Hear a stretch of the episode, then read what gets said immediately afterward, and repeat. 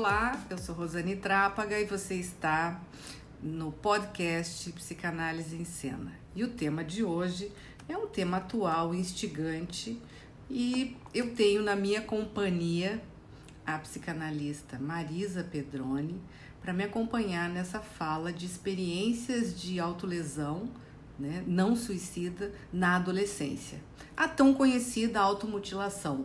São, e, e, e junto com, comigo, com a Marisa, estaremos aqui com a teoria de Winnicott, nos dando uma sustentação importante para a gente conversar sobre essa questão tão atual, tão presente na vida de todos nós. Marisa, tudo bem, minha linda? Tudo bem, tudo bem. Prazer estar aqui. Que bom, é muito bom te receber. Vamos fazer esse bate-bola, vamos falar dessa adolescência, que é um período que, em comparação, inclusive, com outras Uh, outros períodos da, da, do desenvolvimento não apresentam até grandes índices de adoecimento, né? Uh, a vida do adolescente tem a gente tem aquela sensação que é uma vida maravilhosa, é uma fase linda, né?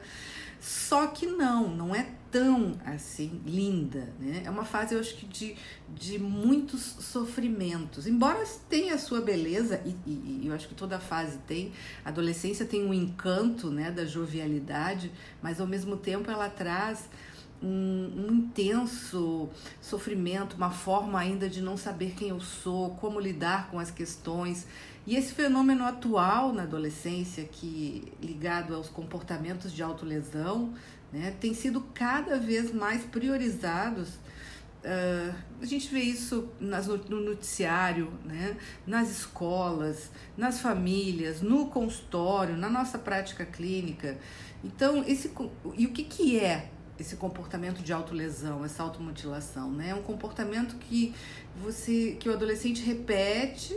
Né? Uh, normalmente, quem se automutila não faz isso uma única vez.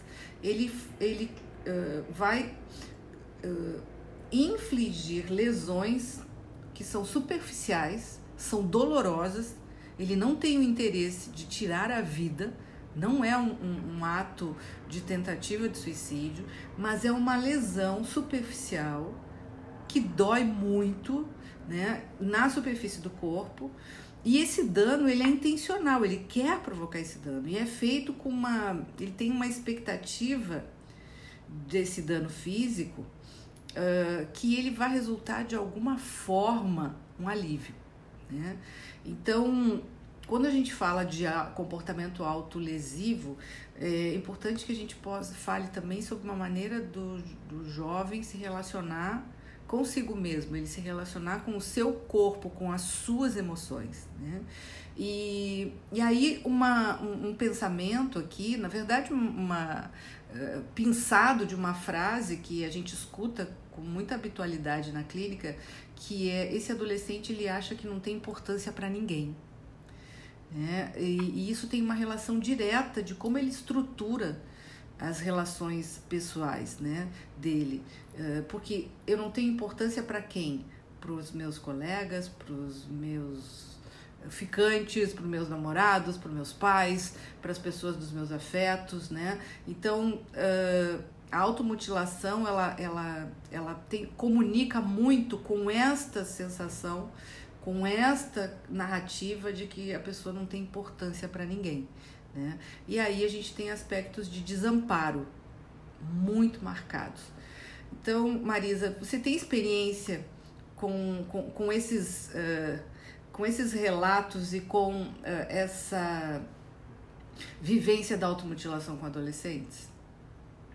Sim, é bem frequente a gente atender pacientes assim, né? Alguns adolescentes daí, eles se descrevem com relações bem conflituosas, que não têm amparo dos pais, é, na sua maioria das vezes, né? Assim, não tem apoio psicológico também, né? Desamparo que foram referidos de forma verbal também, né? E uhum. eles não apoiam muito. Uhum. Então a gente percebe que a família às vezes também não sabe o que fazer nesse período da adolescência, né, Marisa? Porque é um período novo para todos. Porque esse pai, essa mãe de adolescente, uh, tem um registro de, uma, de pai e de mãe de infância. Assim como esse adolescente tem um registro de uma vivência anterior de infância, de pré-adolescência. Né? A adolescência é um período novo a desvendar e é um período de não sei para todos, né? Então a família também muitas vezes não sabe lidar com esse ser que está que está crescendo ali dentro, né? E, e eu percebo nos relatos, por exemplo, uh, o adolescente perdido em si mesmo, quando ele fala, por exemplo, um, um dos relatos assim, meu padrasto, minha mãe brigando, eu e meu irmão chorando, eu tenho muitos motivos para me cortar. Esse é um deles. Né? Então a gente vai levando, levantando por que você se corta, o que, que acontece com a sua vida, qual é o sentido, qual é a função da automutilação na, na tua vida, né? E a gente vai escutando esses relatos que são sofrimentos, são formas de lidar com as questões. Né? Uh, aqui um outro relato que sinaliza também uma narrativa que é eu estava no terceiro ano, comecei a sofrer bullying. Né? O bullying é uma característica muito forte e a gente percebe a escola hoje é um lugar de automutilação, né? E o bullying ele, ele aparece nas narrativas com uma frequência muito grande. Então acho que é, é importante também que também que as escolas, os professores comecem a olhar para esse fenômeno, comecem a atuar nesse fenômeno, porque uh, a gente percebe muito que são, são adolescentes que se sentem zoados, né? Uh, como essa adolescente que eu estou trazendo aqui a, a, fala, que ela diz: estou indo para o sexto ano, comecei a namorar meu melhor amigo, o relacionamento não deu certo, né? Uh, ela perdeu o amigo e o namorado, né? Então, assim, muitos relacionamentos fracassados teve essa adolescente. Então, assim, é uma forma de lidar com o fracasso, com as dificuldades. Então, vejam, tem, tem um self, tem um eu muito fragilizado, né? E, ao mesmo tempo, muito punitivo consigo mesmo, né? Então, essa falta de apoio que a Marisa sinalizou, de compreensão, é, às vezes é difícil a gente compreender que um jovem que tem tudo, né, entre aspas, vamos botar isso tem tudo, né? Uh, ele lida com questões que são do existir, as frustrações do existir, e ele entra num processo que a gente pode chamar de um colapso, né? Uh, um sentimento de invalidação, de tristeza, de solidão. Ele vai para um tom que uh, eu ser zoado não é suportável, né? Então, Marisa, você percebe essa fragilidade maior hoje nos adolescentes? Percebo, percebo sim. Ah, ainda tem aquele fato de, da, uh, de sair da fase da infância para a adolescência. Tudo é novo, tudo é diferente. Aí os colegas também vão mudando. Uhum. Quando a criança não entra no sistema deles de, de fazer, ai, começa mesmo aquele bullying, né? A pessoa não é boca virgem, que nem aquele ficam beijando, ficam beijando, outra não beija, aí começa aquele bullying, aí porque tu é uh, ou de outra preferência, e assim começa, né? Começa nas pequenininhas coisas e vai crescendo. Sim. E aí eles tentam falar com os pais, reclamar, falar, e não tem essa escuta, não Sim. tem a escuta dos pais, né? Porque os pais estão muito envolvidos em si si próprios também, né? Com as suas questões. E uma coisa que você está trazendo é importante também, que é a, a gente muitas vezes tá, tá ligado em questões assim, eu quero, eu não quero ser muito diferente, não. Na, na adolescência, você quer estar no grupo, né? Fazer parte do grupo. Então, se você tem uma orientação sexual diferente, se você tem desejos diferentes, se você uh, não tem o corpo exigido socialmente, né? Uh, se você não tem o cabelo da moda, se você, enfim, essas questões por adolescência elas pegam muito forte e uh, um, outros relatos que eu percebo também, a gente procurou aqui trazer relatos que que, que possam uh, trazer para para essa conversa essa realidade também da clínica que a gente percebe que é, eu já tentei falar com meus pais, eles não levam muito a sério, eles não acreditam muito em mim. Né? Já tentei falar com as minhas amigas também, mas elas falam que é frescura. Então, automutilação não é frescura. Uh, o adolescente que lida com as suas dificuldades do cotidiano, com esse. Uh, já escutei adolescentes dizendo: Ah, doutora, fala que é mimimi, que eu sou muito mimimi, que tudo eu. Nada, nada eu consigo dar conta, né? Uh, pode até realmente numa simplificação a gente falar de que é um adolescente mimimi.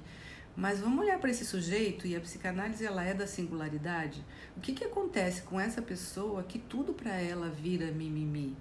Onde, que fragilidade tem aí, né? Porque para ela o mimimi fica muito, fica grande, ecoa, né? Uh, e, e também não é incomum escutar que uh, as pacientes sinalizam que na maioria das vezes dizem que é drama, né? Que ela está fazendo um drama, mas ela sente um drama ela vive um drama.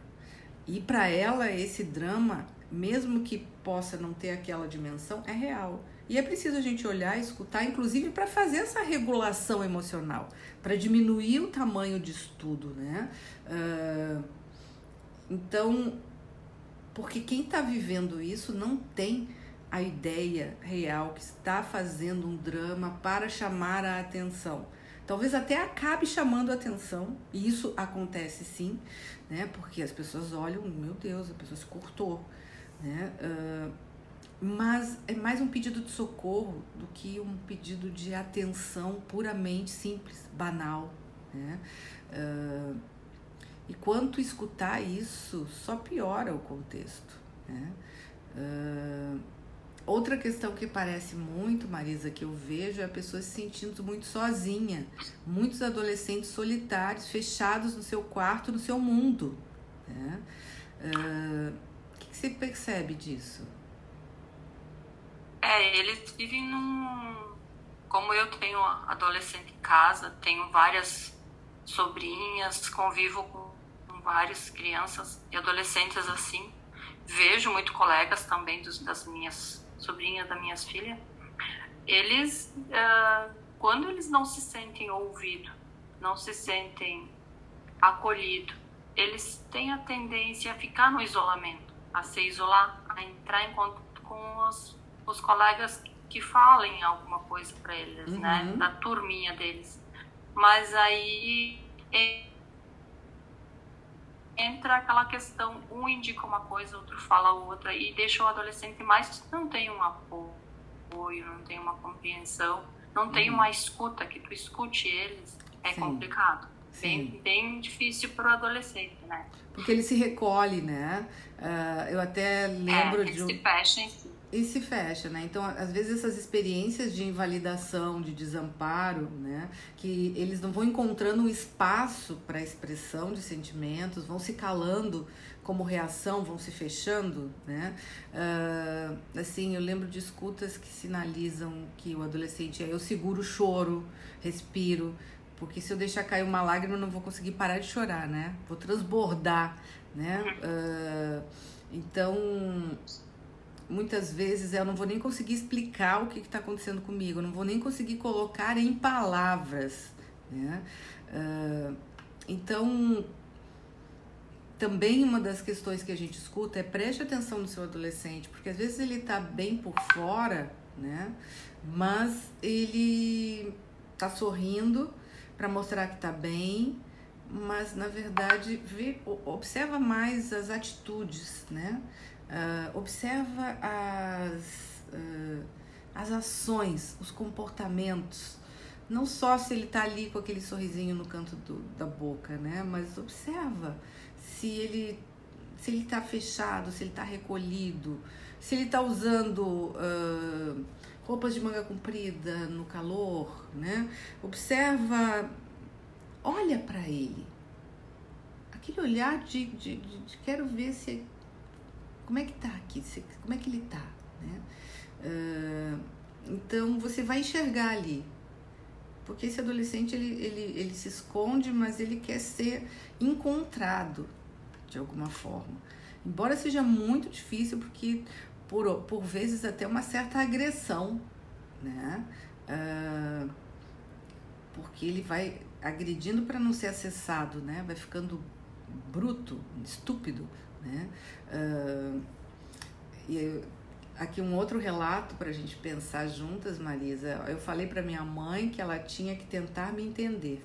Ela falou que ela não tem que tentar me entender, não, que eu tenho que tentar entender ela, porque ela faz de tudo para mim e eu que estou sendo uma decepção para ela, né? E que e veio e, e, e essa menina narra que a mãe inclusive deu um tapa no rosto dela, né?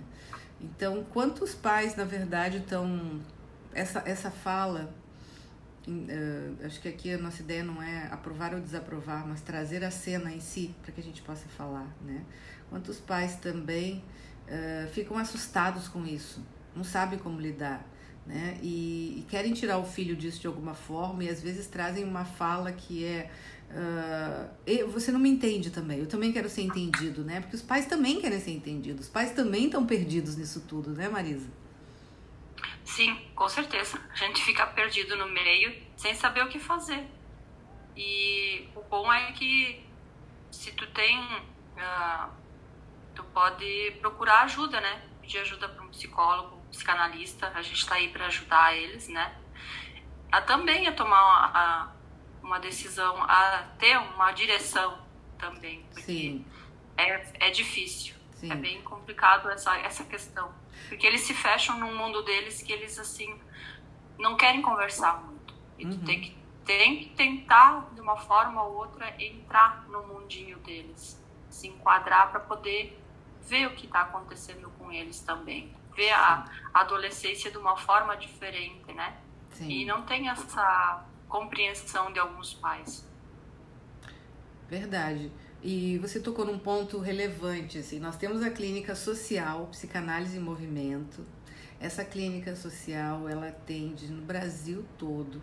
Marisa mesmo, que está aqui com a gente, é psicanalista, é do Rio Grande do Sul. Eu estou falando do Rio de Janeiro, Marisa está em Caxias, né, Marisa?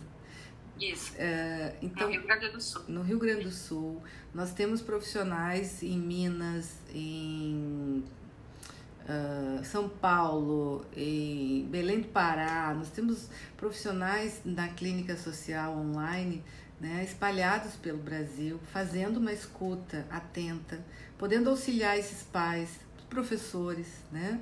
Uh, dê uma olhada no nosso uh, Instagram, né, Psicanálise em Movimento, Psicanálise Move. Ali nós temos orientações de como você pode marcar um, um, uma entrevista online, para a gente fazer uma entrevista inicial, para ver de que forma nós podemos auxiliar né, com os, os, profissionais que fazem parte da clínica.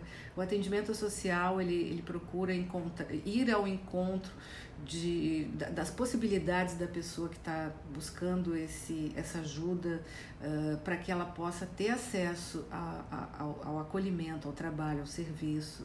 Então, é, é muito importante porque nessa, nessa questão que envolve a adolescência e a automutilação, nós temos aí muitos atores perdidos nisso tudo, né, Marisa? Como você bem relatou, é professores, pais, uh, irmãos, o próprio adolescente, né, a família toda, avós, as pessoas que convivem com esse fenômeno.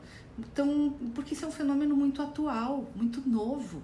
E é preciso que a gente uh, peça sim ajuda para lidar com isso porque uh, em muitos momentos ele não traz um, uma busca por uma tentativa de suicídio, mas a recorrência disso pode sair de uma autolesão para um autoextermínio. Sim, a linha às vezes é muito tênue. Né? Então, uh, mesmo assim, a, a, qual é a vida que esse adolescente está tendo? Qual é o tipo de, de, de, de desenvolvimento que ele está tendo nessa etapa importante da adolescência, fazendo automutilação. Né? Uh, aqui vou, vou elucidar um outro, uma outra narrativa que diz: Eu cheguei em casa, ela não disse nada. Aí depois que eu levei meu irmão na escola, ela perguntou por que, que eu estava me cortando. E ela começou a me xingar, começou a chorar, não foi trabalhar, ficou lá comigo. Aí ela me bateu, me pôs de castigo falou que eu não preciso fazer mais nada para ela, porque tudo que eu faço eu reclamo. Então a gente percebe assim que os pais estão perdidos também. Né? A mãe começou a chorar, a filha está precisando de apoio, ela está se automutilando, a mãe vai abordar, começa a xingar, começa a chorar, porque ela está também perdida ali. E tudo bem, não tem fórmula. Pai e mãe não tem que saber tudo sobre tudo, né?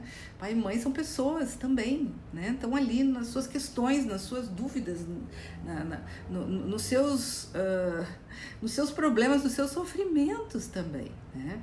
Então, no âmbito dessas relações pessoais, quando questionados a respeito dessa rede de apoio, né? A gente percebe que os adolescentes eles têm uma rede frágil, pequena, né? Muitas vezes eles vão conversar essas questões mais importantes do sofrimento com adolescentes da própria idade, que não tem continência, que não vão saber muito o que dizer, mas vão fazer uma escuta, uma escuta de pertencimento. Eu estou aqui também te entendo. Né? Mas isso não é suficiente para você compreender, se apropriar, lidar com isso. Né?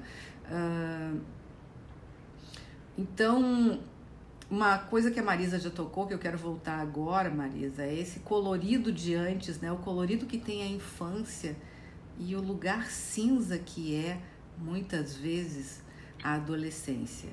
Então, uh,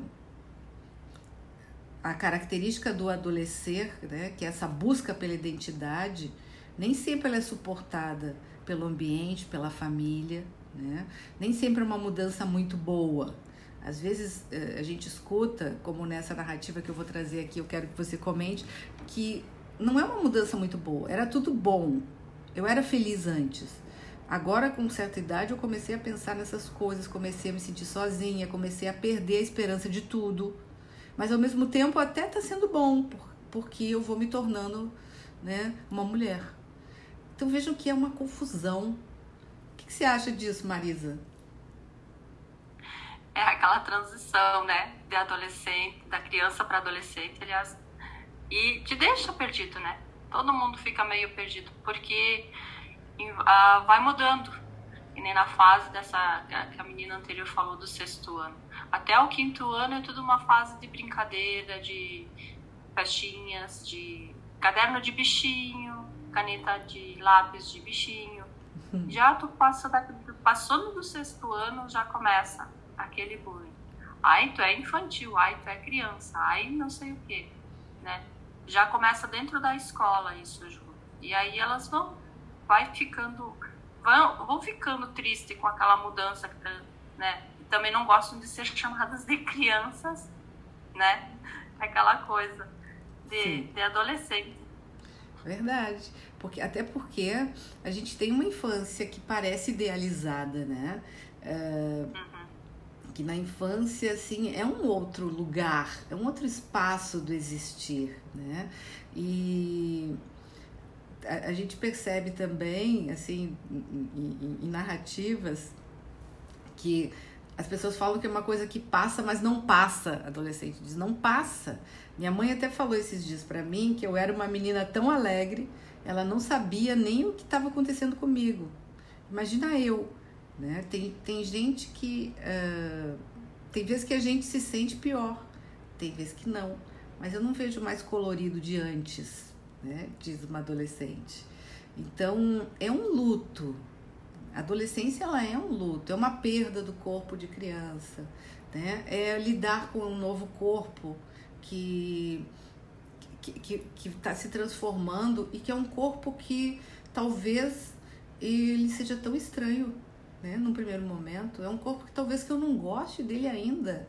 É um peito que vem, que tamanho é esse peito, né? A minha perna que fica grande, eu ganhei um quadril, eh, a própria menstruação que vem e que para o feminino ela, ela traz uma série de questões e alterações hormonais que vão mobilizar humor, né, sono, a própria experiência de dor com o corpo, das cólicas. Então, tudo isso, gente, vem com uma carga de, de não sei, de, de desespero, de socorro, o que está acontecendo, né? Uh, e eu acho que hoje uma das formas de lidar com isso é a autolesão. E é importante a gente entender por que, que o adolescente se mutila. Por que, que ele lida com isso dessa forma? Porque essa é uma experiência nova desta geração né? As gerações, eu, eu tô, tô com 53 anos, na geração, na minha adolescência, eu não tinha colegas que se automutilavam. Né? Eu já conversei com isso em outra oportunidade, acho que a Marisa já escutou eu falando isso, Marisa. Mas, assim, uhum. você tinha colegas na tua adolescência que se automutilavam? Eu tinha, eu tive. Tive uma colega também, que ela tinha muito conflito dentro de casa com os pais, não tinha muito apoio, ela tinha vários irmãos, uma família grande, eram seis irmãos, pai e mãe viviam brigando, e a gente estudava junto ela, e ela falava isso. E um dia ela disse que no momento de de briga dos pais, ela não sabia o que fazer, ela estava muito muito triste, né, com aquela convívio familiar. Ela disse que pegou e sentou e simplesmente pegou e passou uma gilete no braço, né? Uhum. E a, naquele momento eu nunca pensei em perguntar para ela qual é o motivo, por que, que ela que ela fez isso, né? Mas ela foi, eu acho que foi uma forma dela chamar a atenção dos pais para de, de brigar. A meu ver hoje, hoje em dia, né? Uhum. Naquela situação. Sim. E é interessante porque uh, você fala nessa falta de, de, de, amparo mesmo, né? Ela tinha, uhum. tinha problemas nas questões da ordem de, de um ambiente que não amparava, né? De uma, uma família uh, muito desorganizada, caótica, né? Então, eh, a importância da existência de um ambiente facilitador, né? Para que possa acontecer esse holding. E aí vamos, vamos chamar um pouquinho o Winnicott para nos ajudar nisso, né? Que é um conceito que o Winnicott nos traz, uh, dessa compreensão de holding para além dos cuidados maternos, né? Uh, que holding segundo o Winnicott, é um conjunto de cuidados físicos e psicológicos que a mãe dispensa ao bebê no período né, do seu nascimento e, e, e o amparo vem como uma das principais características desse holding, o amparo e o acolhimento materno. Né? Então nós podemos ampliar essa compreensão de holding de Winnicott para além dos cuidados maternos e trazer essa noção de cuidado né, realizado num ambiente que, que, que, acolha o sujeito física e psicologicamente. Esse ambiente escola, né, esse ambiente uh, lugar onde o adolescente circula, esse ambiente família também. Né, uh, essa relevância do holding frente a essas experiências estressoras que são vivenciadas na adolescência, né? essas relações interpessoais como uma parte indispensável e determinante para a qualidade do ambiente vão exercer um papel fundamental na experiência de saúde do adolescente. Né? Então, é, a importância que essas relações têm tanto no relato que nós estamos trazendo aqui no podcast, quanto na teoria de Winnicott. Né? A, a, a importância da experiência vivida com o outro, na relação com o outro, é apontada né? todo o tempo. Winnicott é um, é um autor é um, é, que contribui muito, contribui muito na psicanálise para falar exatamente dessa relação entre, entre eu e o outro. Né? Ele aponta que é somente por meio dessa experiência entre eu e o outro que é, que, que, que é fundamental que o processo de amadurecimento ele se dá. Nós amadurecemos a partir desta relação com o outro. Então, quando a gente percebe essas relações de, de, de dependência, né? Uh, quando a gente percebe uh, uma dificuldade muito grande apresentada pelo adolescente, no sentido dele não se sentir amparado e não conseguir desenvolver sequer um alto amparo para o seu desenvolvimento, né? Uh, nós enxergamos aí a automutilação muitas vezes como uma estratégia de lidar com isso. Então, é, importante que a gente uh, trabalhe com estratégias de prevenção da automutilação. Né? Uh, Marisa, eu queria que você falasse um pouquinho sobre isso. A estratégia seria assim, a gente se manter sempre antenado, né? E, assim, as, os adolescentes, quando não falam em casa, eles fazem bastante coisa na escola e eu vejo um despreparo total dos professores, até uma pedagoga que seria uma pessoa assim que está na escola para fazer justamente isso, também está despreparada para isso.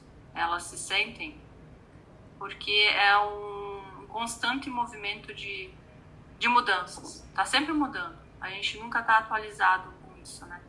E, uhum. e é, é, um despreparo mesmo, porque hoje é uma coisa, amanhã é outra. E a gente se sente mesmo nessa questão, né? Porque já parte de uma família desestruturada, já chega na escola desestruturada, né? Uhum. E a gente precisa de profissionais que tenham essa visão, que possam ajudar eles, né? Nesse momento de transição, nesse momento difícil porque não é fácil ser adolescente, não. Não, vida de adolescente não é fácil. É preciso de um suporte social capaz de escutar, de acolher. E a Marisa está trazendo essa questão. A escola é um lugar de escutar e de acolher também a família. Né? Uh, o meio ambiente ele é, é um meio ele é importante para prevenir automutilação, né? Para demonstrar apoio para as pessoas que, que, que têm vontade de, de se autolesionar como uma forma de lidar com o seu sofrimento, né? Não trazer a crítica por si só, né? Não trazer um julgamento moral, né? Então é, é importante uh, a gente acolher esse desejo de mais amor, de mais atenção, de mais tempo né, de mais apoio, de mais cuidado por parte da família, da escola, das redes de proteção, né? Então, uh, uma compreensão maior sobre a própria mudança que se enfrenta na adolescência, né? Porque é, as amizades, as relações entre os pares nessa faixa etária são fatores de proteção, mas também são fatores de risco, né? Uh, adolescentes vivem numa linha tênue muito, muito frágil, né? Entre a, a, quanto uma relação de um grupo ele é um grupo saudável, quanto esse mesmo grupo pode ser um grupo promotor de bullying, um grupo que pode trazer esse adolescente para um espaço de sofrimento. Então tudo é muito incerto, né? O adolescente ainda não tem um contorno ele está buscando esse contorno. É uma, é uma fase de transformação.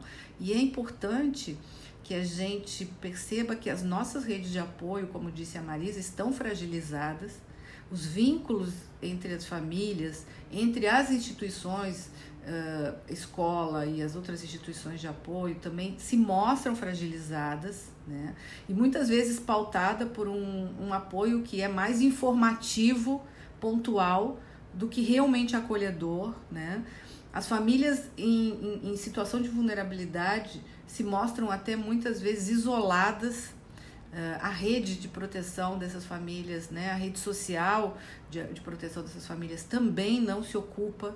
Né? Uh, nesse sentido, a dificuldade em romper com esses ciclos de adoecimento, de oferecer um ambiente sustentador para criança, para adolescente, eu acho que está na ordem do dia para todos nós, né, eh, enquanto cidadãos, para todos nós enquanto agentes de saúde, né, de saúde mental.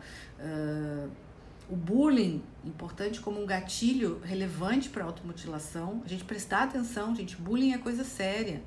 Não é coisinha, não. Não é. Machuca, dói, fere. Fere um, um, um sentimento de eu que ainda está se constituindo. Fere aquele sujeito, né?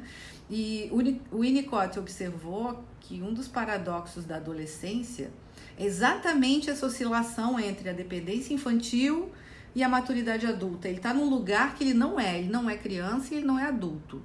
Ele é adolescente. É o lugar, esse lugar entre, né?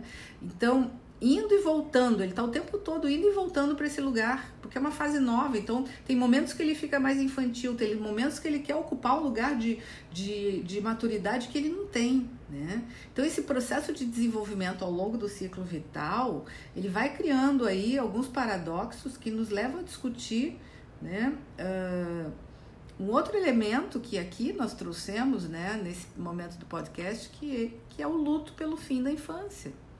O adolescente tem um rompimento desse eu infantil, que foi previamente estabelecido e que surge aí uma necessidade de empenho nessa resolução de problemas, dessa que é um problema de, de existência, um problema do existir e da descoberta dessa identidade atual.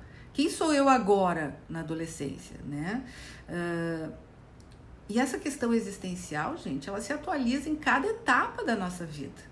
Nós somos uma obra inacabada e aberta. Né? Uh, e tudo isso vem com seus medos, suas dores e suas angústias.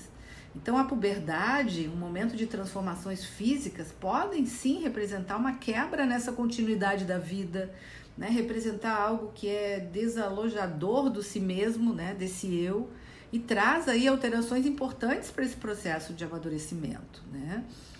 Marisa, você quer seguir um pouquinho nessa linha, falar um pouquinho sobre essa adolescência que potencializa aí o poder de dominar e, e também de destruir? É importante que os pais sempre estejam presentes na vida das crianças, né? Porque eu escuto assim muitas crianças reclamando: "Ai, eu falo isso com a minha mãe, ela nem dá bola. Eu falo isso com meu pai, também não me não quer nem saber. Não tenho muito conversa, não tem muito diálogo". E isso faz falta. Os adolescentes necessitam de conversa, conversa. Tem que estar sempre presente, ali na escuta.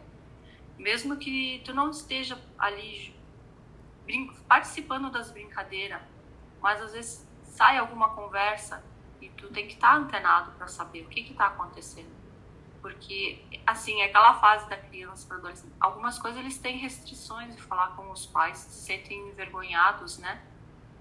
Mas se tu tem uma abertura, tu tem um diálogo, que tu conversa com eles, eles, eles, eles se abrem, eles conversam, né? É, isso, isso é muito importante. A presença dos uhum. pais estarem junto. E, e os pais também estão perdidos, né? A gente também, que é pai, que é mãe, se sente meio perdido às vezes nessa, nessa evolução do tempo cada vez diferente, né? Sempre, na, sempre em movimento, em mudança.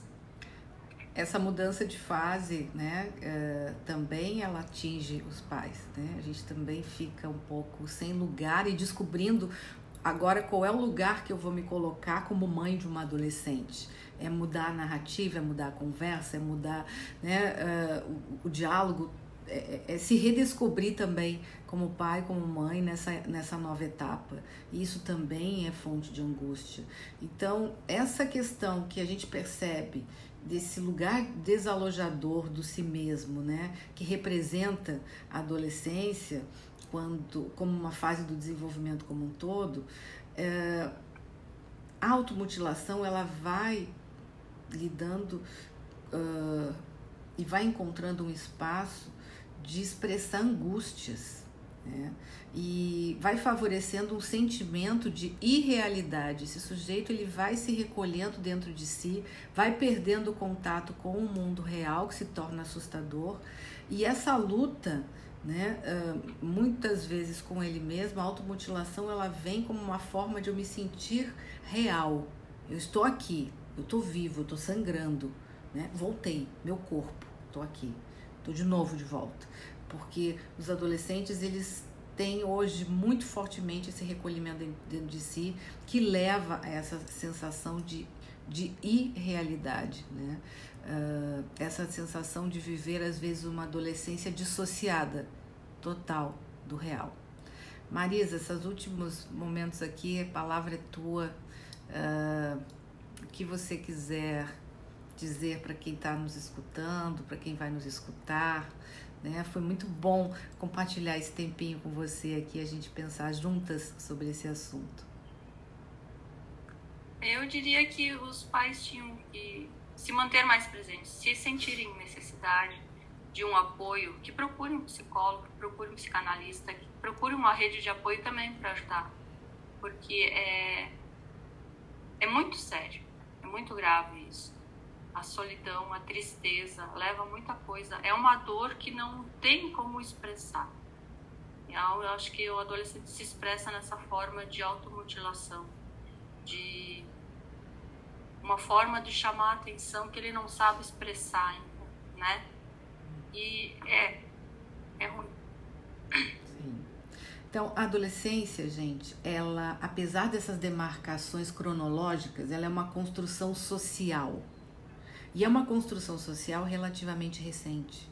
É um período dinâmico, atravessado por marcas culturais, históricas, e que a gente não pode analisar a adolescência apenas pelo viés cronológico, pelo viés biológico. É compreender a adolescência em si não apenas como um período de preparação para a vida adulta.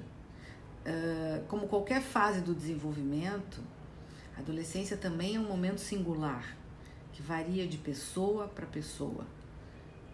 E é importante ter cuidado, atenção e a gente procurar pautar sempre né, na integralidade desse sujeito, enxergar esse sujeito como um todo, né, e enxergar essa etapa como importantíssima no desenvolvimento. Marisa, foi muito bom estar com você, adorei. Uh, a gente se vê então, gente, no próximo podcast.